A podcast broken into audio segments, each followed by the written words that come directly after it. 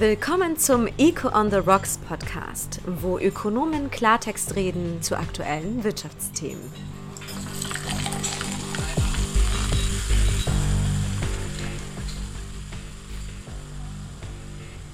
Liebe Podcast-Freunde, willkommen zu einer neuen Folge von Echo on the Rocks, dem ökonomischen Feierabend-Podcast für die ganze Familie. Mein Name ist Michael Gramsch, Chefökonom bei Deloitte und mit mir in unserem Aufnahmestudio in Zürich Peter Fischer, Chefökonom Neue Zürcher Zeitung und Patrick Dümmler, Ökonom und Forschungsleiter Avenir Swiss.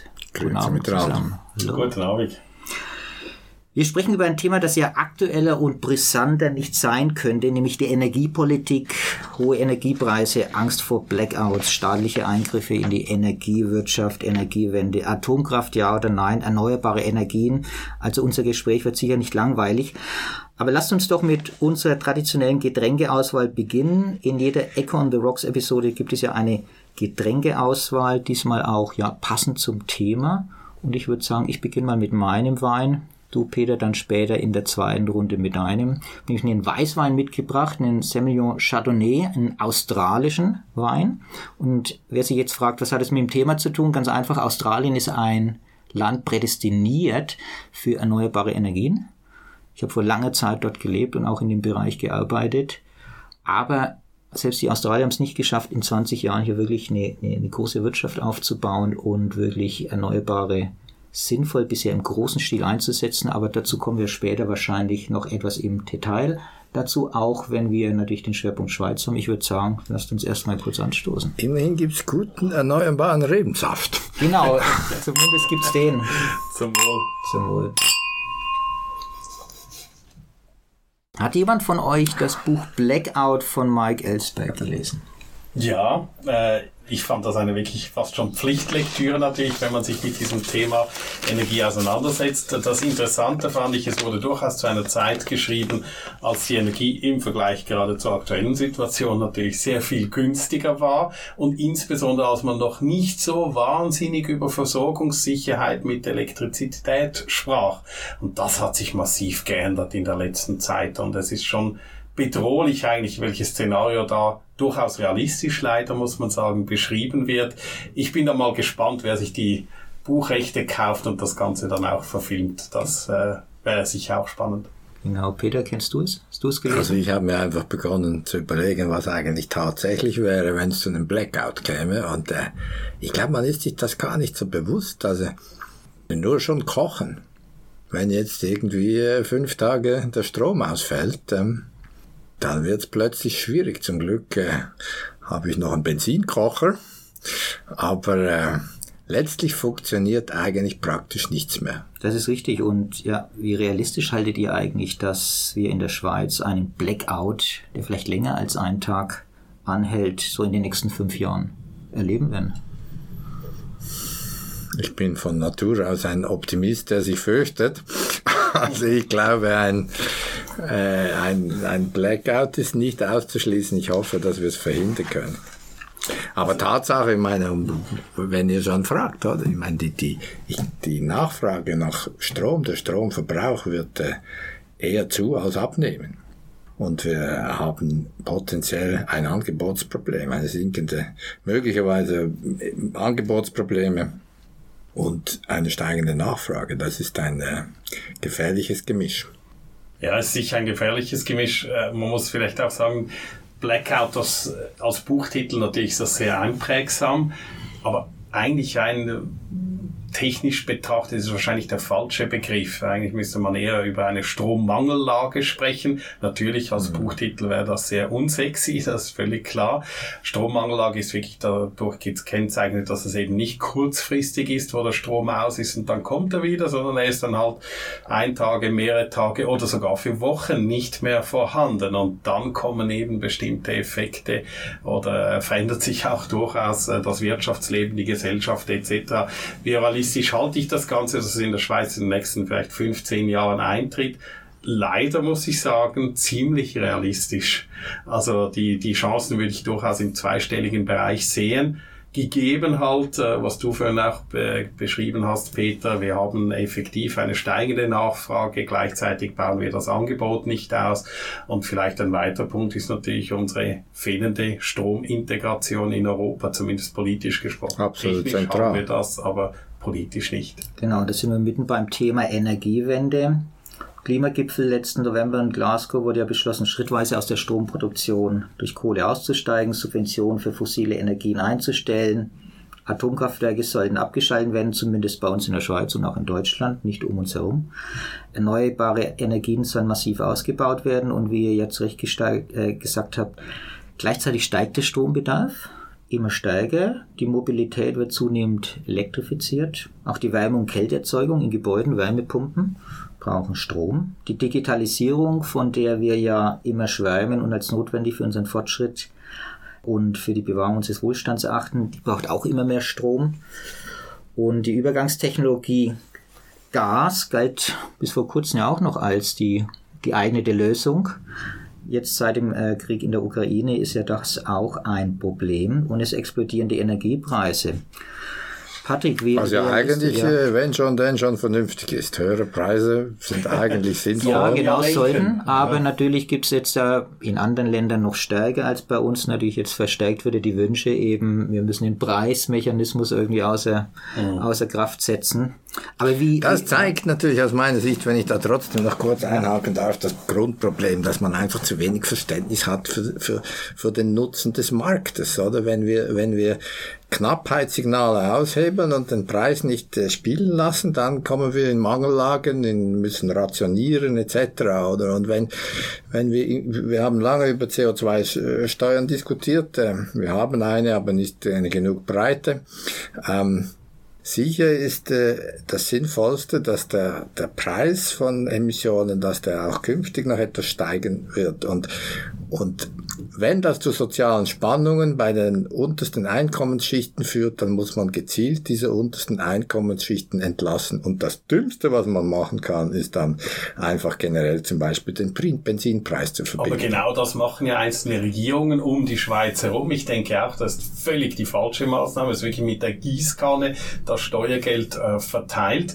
Und der, der Effekt ist natürlich genau gegenteilig. Man verbilligt den Benzinpreis gleichzeitig aus klimapolitischen Gründen müsste man ihn weiter verteuern. Also hier sehe ich die Politik wirklich fast in der Zwickmühle.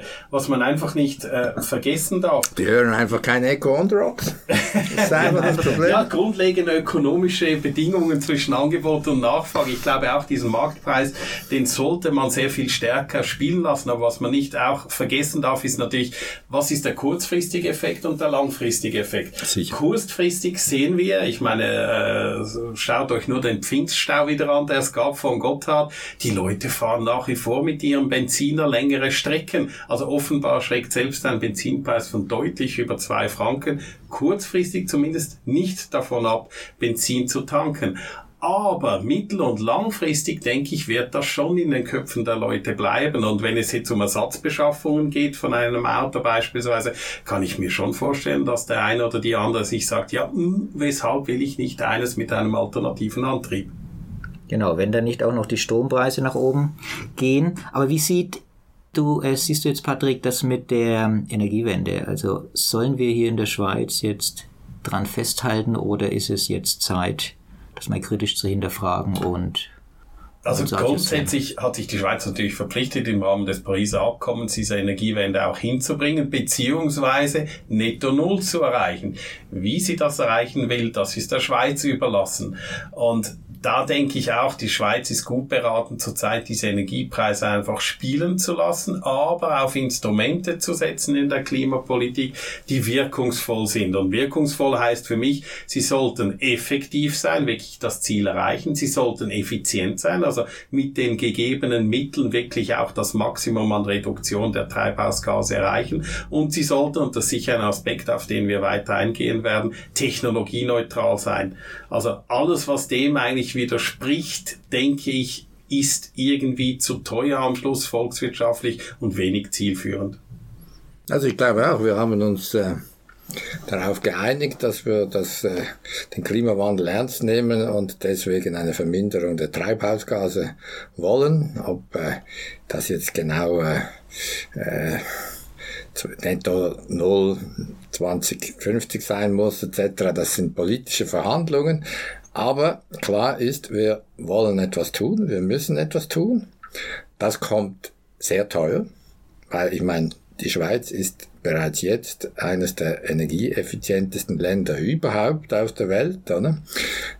Das heißt, marginal Verbesserungen hinzukriegen sind, sind teuer.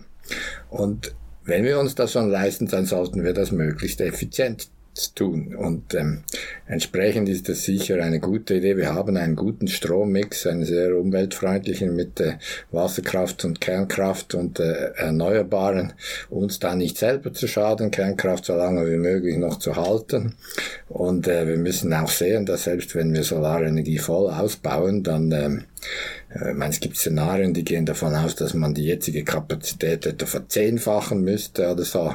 Das wird nicht einfach und ist nicht einfach das billige Allerweltsmittel, das uns dann äh, die äh, Energiewende bringt.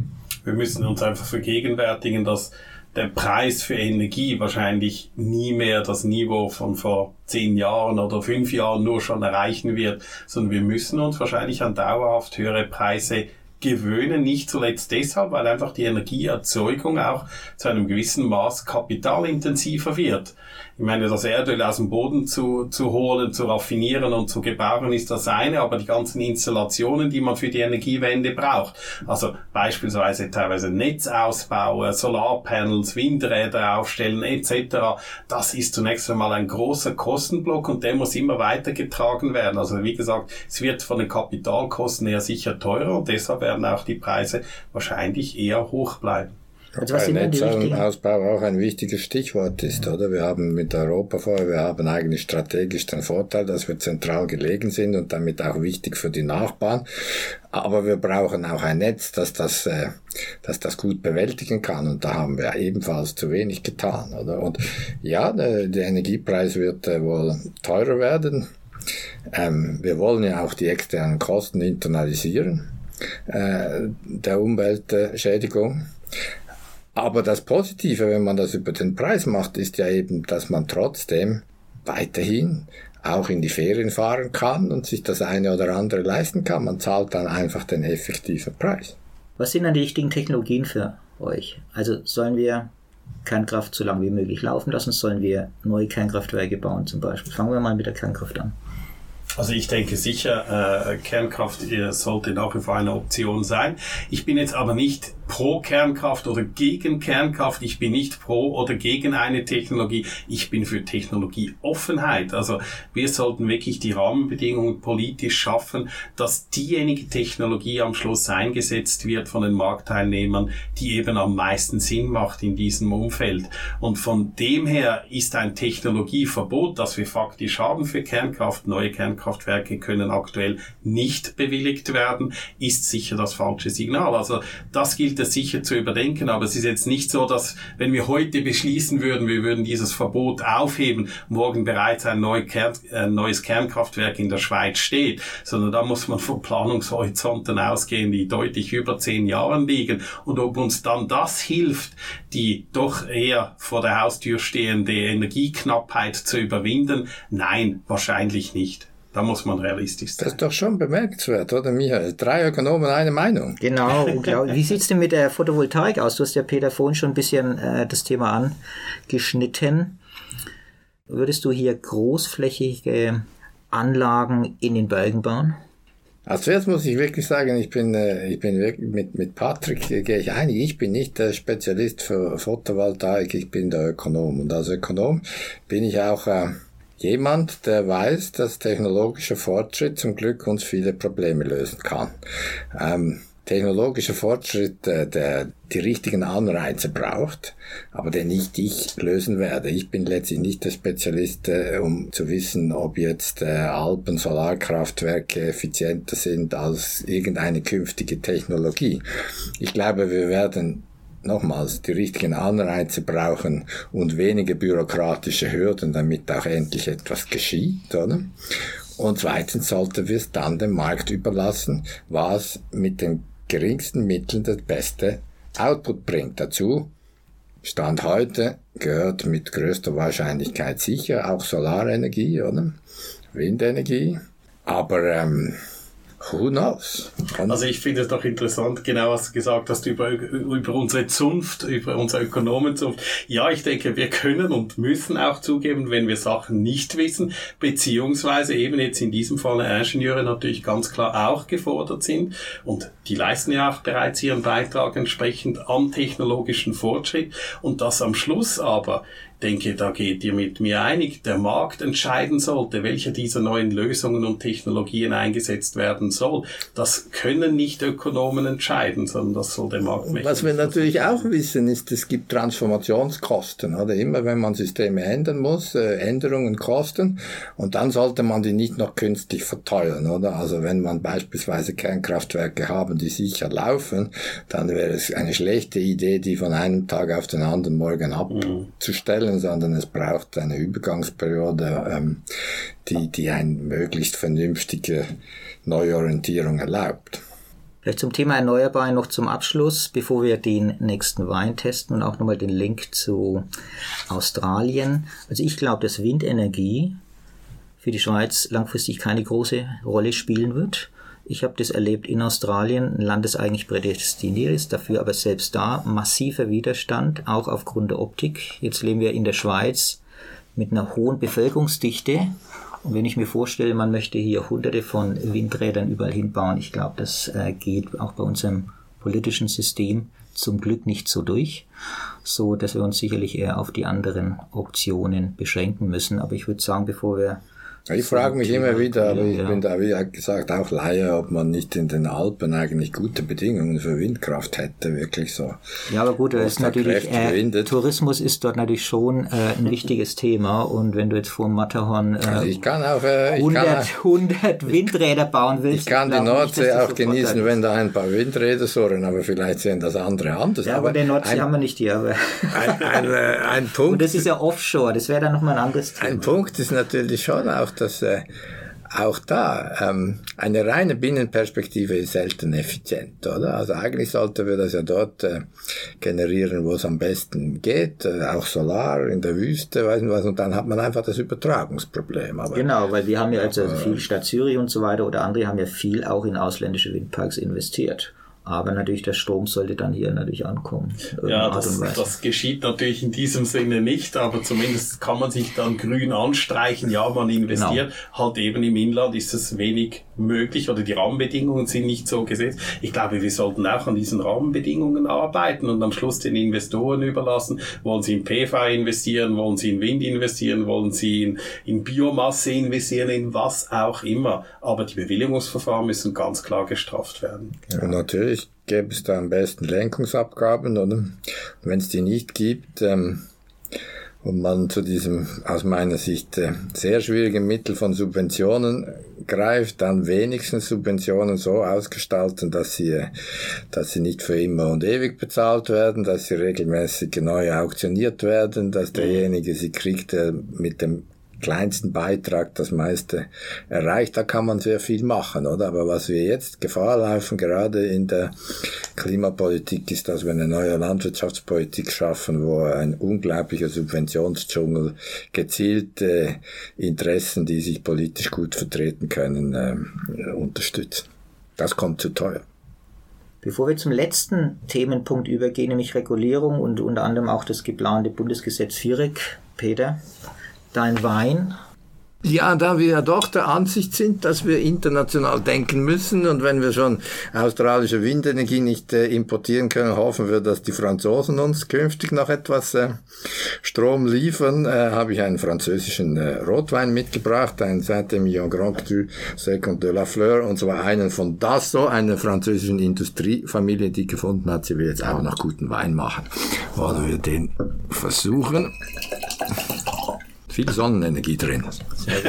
genau. So. Ist der Staat jetzt dann nicht doch prädestiniert, vielleicht mit einer smarten Regulierung die Energieproblematik zu lösen? Patrick, du ja. grinst schon ein bisschen mit der Frage. Ja, der, der Begriff smart, der taucht ja. in vielen, vielerlei genau. Zusammenhängen jeweils aus, auf. Äh, die Frage ist natürlich ganz konkret, was versteht man unter smart? Und ähm, ja, wir brauchen eine smartere Regulierung, als das heute der Fall ist. Wir brauchen eine Regulierung, die wirklich Investitionsanreize Anreize schafft. Ich sehe das zurzeit nicht. Beziehungsweise, wie vorhin auch angesprochen, es gibt natürlich Subventionen, aber sehr oft sind die wiederum nicht technologieneutral. Also hier sträubt sich etwas mein liberales Herz, weil diese Rahmenbedingungen, wie gesagt, die sind zu optimieren. In der Schweiz würde das beispielsweise auch bedeuten, meiner Sachen, um hier mehr Dynamik und Innovation reinzubringen, dass man die Elektrizitätsbranche endlich einmal privatisiert. Aber das ist natürlich ein Unwort, das ich jetzt gerade genannt habe. Viele sagen, ja, dann verkauft ihr unser Tafelsilber etc. etc blenden wir nur sechs Jahre zurück. Vor sechs Jahren waren die meisten dieser Firmen beinahe am Boden. Viele hatten wirklich finanzielle Probleme, weil der Strompreis auf europäischer Ebene ins Bodenlose gefallen ist und unter den Produktionskosten der Strom verkauft werden musste. Und da war durchaus die Frage, ja, muss der Steuerzahlende am Schluss halt eines oder das andere Unternehmen stützen? Heute sind wir in einer anderen Ausgangslage. Man könnte vielleicht sogar relativ gut ein solches Unternehmen verkaufen verkaufen. Was ich einfach vermeiden möchte, ist, dass ich als Steuerzahler am Schluss dieses Risiko mittrage. Und heute mache ich das, ob ich das will oder nicht. Ich muss dieses Risiko mittragen. Alle großen Unternehmen, die äh, Elektrizität produzieren in der Schweiz, sind großmehrheitlich in staatlicher Hand. Das Bundesamt für Energie schätzt, dass 90 Prozent der Strombranche staatlich ist. Das ist eigentlich schon interessant, wenn du das ansprichst. Wir haben ja jetzt gerade diese Rettungsschirmdiskussion. Und was ist dort das Argument? Wir haben große Konzerne, die international tätig sind, die im Stromhandel äh, in Osteuropa, in Amerika, überall ähm, Risiken auf sich nehmen. Und weil sich jetzt äh, Energiepreise verdoppelt hat oder so und sie mehr Sicherheiten bringen sollten für die eingegangenen Risiken, sagen, um Gottes Willen, wir können diese Risiken gar nicht schultern. Und die staatlichen Eigner, die zum größten Teil Kantone sind, sagen ja, also also dafür können wir nicht aufkommen und rufen nach dem Bund. Das zeigt doch eigentlich die Absurdität des Ganzen. Diese Firmen gehören privatisiert und es braucht Private, die nicht nur die Profite einstreichen, sondern auch die Risiken tragen können. Dass der Bund nun denen quasi den größten Stromkonzernen, die weit über die Schweiz hinaus international mit äh, wahrscheinlich vernünftigen Geschäftsmodellen, aber tätig sind, so wie unsere Großbanken im Grunde, dass der Bund nun denen quasi eine Staatsgarantie geben soll für alles, was sie tun, ist absurd. Zusätzlich muss man sagen, diese Unternehmen, wenn sie denn wirklich in Schieflage geraten würden, muss man sich schon fragen, will man jetzt wirklich mit Steuergeldern, sei es über den Bund oder dann über die eigene, über die Kantone, am Schluss ist immer Steuergeld, will man die jetzt wirklich retten? Also will man die rechtliche Hülle retten oder ist eben nicht gerade bei einem Elektrizitäts- oder Versorgungsunternehmen eben die ganzen, sind die ganzen die Assets nicht das Entscheidende? Und ich würde eigentlich sagen, letzteres ist das Entscheidende, die rechtliche Hülle das kann Konkurs gehen. Klar hat es Folgekosten, logisch. Aber das Wichtige ist, sind die Assets. Und wie ich gesagt habe, in Zukunft wird das Ganze wahrscheinlich sogar noch kapitalintensiver werden. Also da frage ich mich dann schon, ob so ein Rettungsschirm wirklich Sinn macht. Also ich glaube, dass da die Parallele zu den Banken und der Bankenregulierung nicht völlig stimmt, aber vielleicht mhm. doch ein bisschen Erkenntnisgewinn bringt, oder? Das sind auch international tätige Konzerne, die unterschiedliche Dinge machen. Sie erzeugen Strom im Inland, sie erzeugen Strom im Ausland, sie machen Dienstleistungen an Unternehmen, sie sichern Strompreise ab, sie liefern das, sie handeln für Kunden und selber. Und die Frage ist doch, was bringt jetzt dieses Risiko? Und wenn das der Handel ist, ähm, dann glaube ich, ist das ein bisschen wie beim Investmentbanking oder so, oder? Dann muss man sagen, wenn dort die Risiken sind, dann braucht es dort auch größere Vorkehrungen, mehr Transparenz, vielleicht Liquiditätsvorschriften oder Eigenmittelvorschriften. Wahrscheinlich muss man die Unternehmen im Notfall, in einem Sanierungsnotfall so aufspalten können, dass die, dass die Kapazitäten, die wir, die systemrelevant sind für die Versorgung im Inland, dass die weiterlaufen, ähm, und, und unter Umständen halt Teile, wo sie zu große Risiken eingegangen sind, dann abgewickelt werden. Genau, nicht vergessen, in der Vergangenheit gab es immer Phasen, wo Energieunternehmen, vor allen Dingen in Deutschland, auch durch Handelstätigkeiten mehr verdient haben als mhm. letzten Endes durch ihre eigentliche Tätigkeit.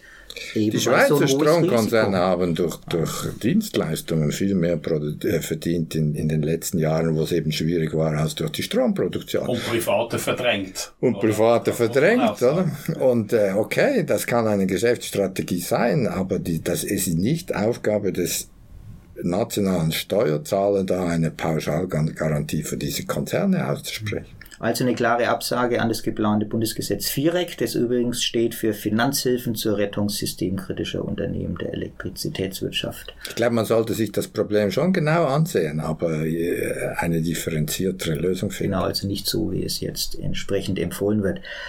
Kommen wir zum Abschluss und wie immer Buchtipps. Habt ihr? Empfehlung für Lesestoff für unsere Hörer? Also ich muss sagen, in diesem Kreis, es lohnt sich ab und zu die Blogs von Avenir Swiss und Kollege Patrick Dümmler zu lesen, der sehr viel jetzt gemacht hat über ähm, Energiesicherheit etc.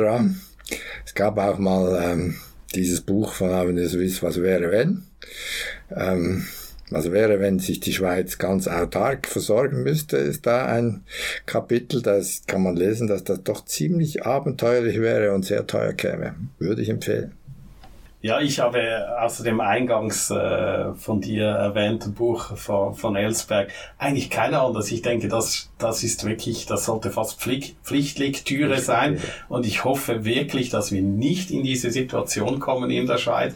Aber der Lerneffekt, der wäre leider und die volkswirtschaftlichen Kosten gewaltig bei einem solchen Szenario. Der ist enorm. Und wenn man das Buch gelesen hat, hat man irgendwie das Verlangen auch gleich einen Dieselgenerator oder andere Sachen sich anzuschaffen. Genau. Aber das ist jetzt ein anderes Thema. Vielen Dank. Wir brauchen sind keine neuen Krisen, haben schon genug davon. genau. Wir sind am Ende der Sendung angelangt und ich schlage vor, wir stoßen nochmals an mit viel Energie. Uns persönlich wird die Energie nicht so schnell ausgehen. Zum Wohl.